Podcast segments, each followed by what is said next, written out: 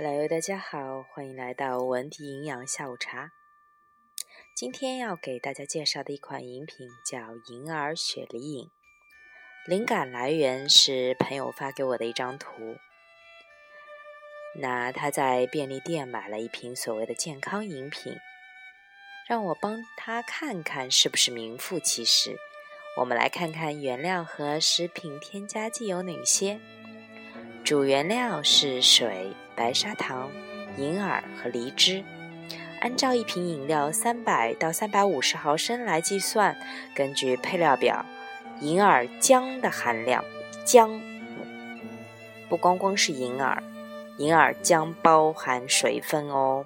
银耳浆的含量是大于六克，浓缩梨汁的含量是大于三克。注意，这边是梨汁而不是梨。碳水化合物的含量高达二十四克。鉴于配料表排序是按照添加由多到少排列，所以我可以帮你粗略估计，这二十四克的碳水化合物几乎全部来自于白砂糖。可能大家对于呃二十四克白砂糖没有概念，那我可以给你打一个形象的比方：一块方糖重四克。也就是说，这样一瓶小小的饮料中含有六块方糖的甜度。那我们知道，糖摄入过量会引起非常多的问题。那首先就是会引起肥胖，无法代谢掉的糖会转化为脂肪。另外，经常吃糖的女性。也会比较容易衰老，嗯，皮肤会比较容易粗糙，另外还会引起一些生殖系统的炎症。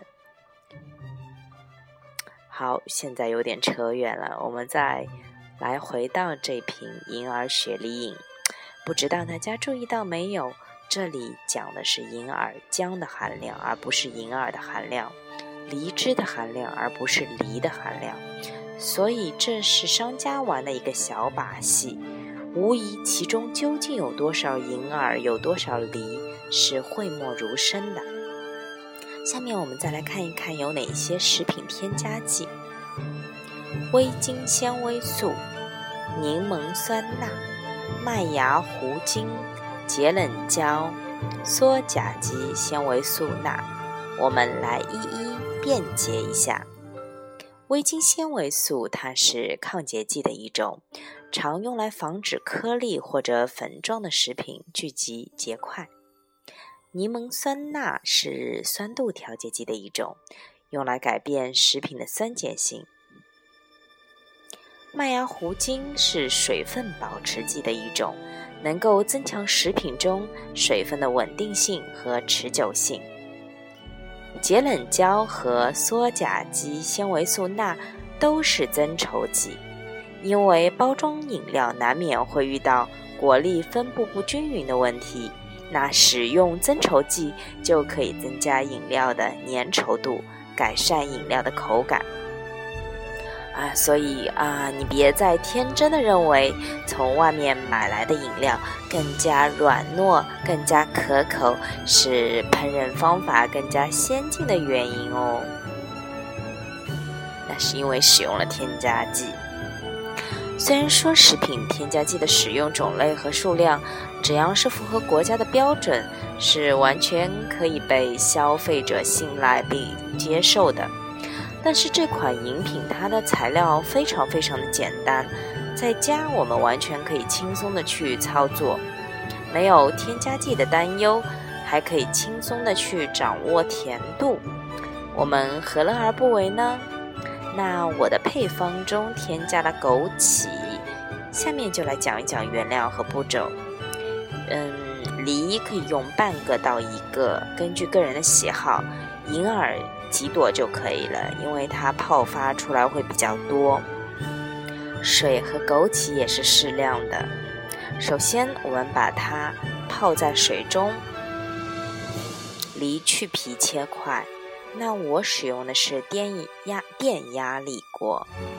嗯，一般晚上预约好，哦，早上一觉醒来已经烧好了，进入了保温的状态。那我把电力压力锅打开，所有的食材放入料理机搅打均匀，最后加入蜂蜜调味，装入保温杯就可以去上班啦，是不是很方便？那如果家里有朋友来聚会的时候，做上这样一款热饮，也是高逼格的。那关于机器呢？我用的是电压力锅和料理机搅拌机的组合。你如果家里有豆有豆浆机的话，其实是更加的方便。事先浸泡好银耳和枸杞、雪梨、冰糖一起放入豆浆机。早上起床，按下五谷杂粮程序，大约二十分钟左右就可以了。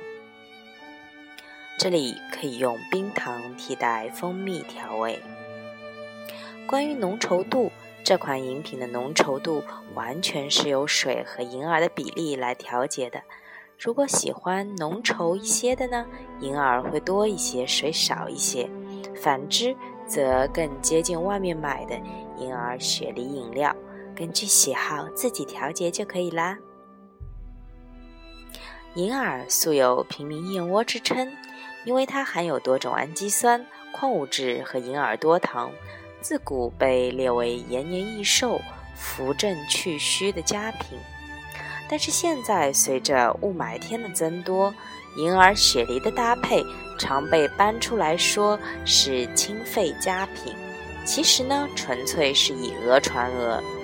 吃进去的东西是进消化系统，吸进去的 PM 二点五是属于呼吸系统。雾霾天呢，减少外出的次数，增加家中空气净化设备，注意外出口罩防护。另外呢，摄入均衡和多样化的饮食，通过适当的运动。呃，调节自己的心情，来增加自身的抵抗力、免疫力，这才是正道。其他神马专专门食用某一类食物的食疗方法，都是浮云。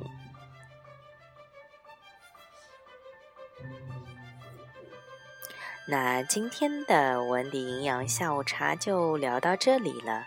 嗯，所有的文字和音频设音频版本。我都已经授权给了大众医学 APP，你可以免费下载，搜索文迪就可以查看到相关的文章。那如果对我个人比较感兴趣的小伙伴，可以添加微信公众号“文迪玩厨房”，或者新浪微博搜索“文迪营养”。那非常期待与你下一期再见。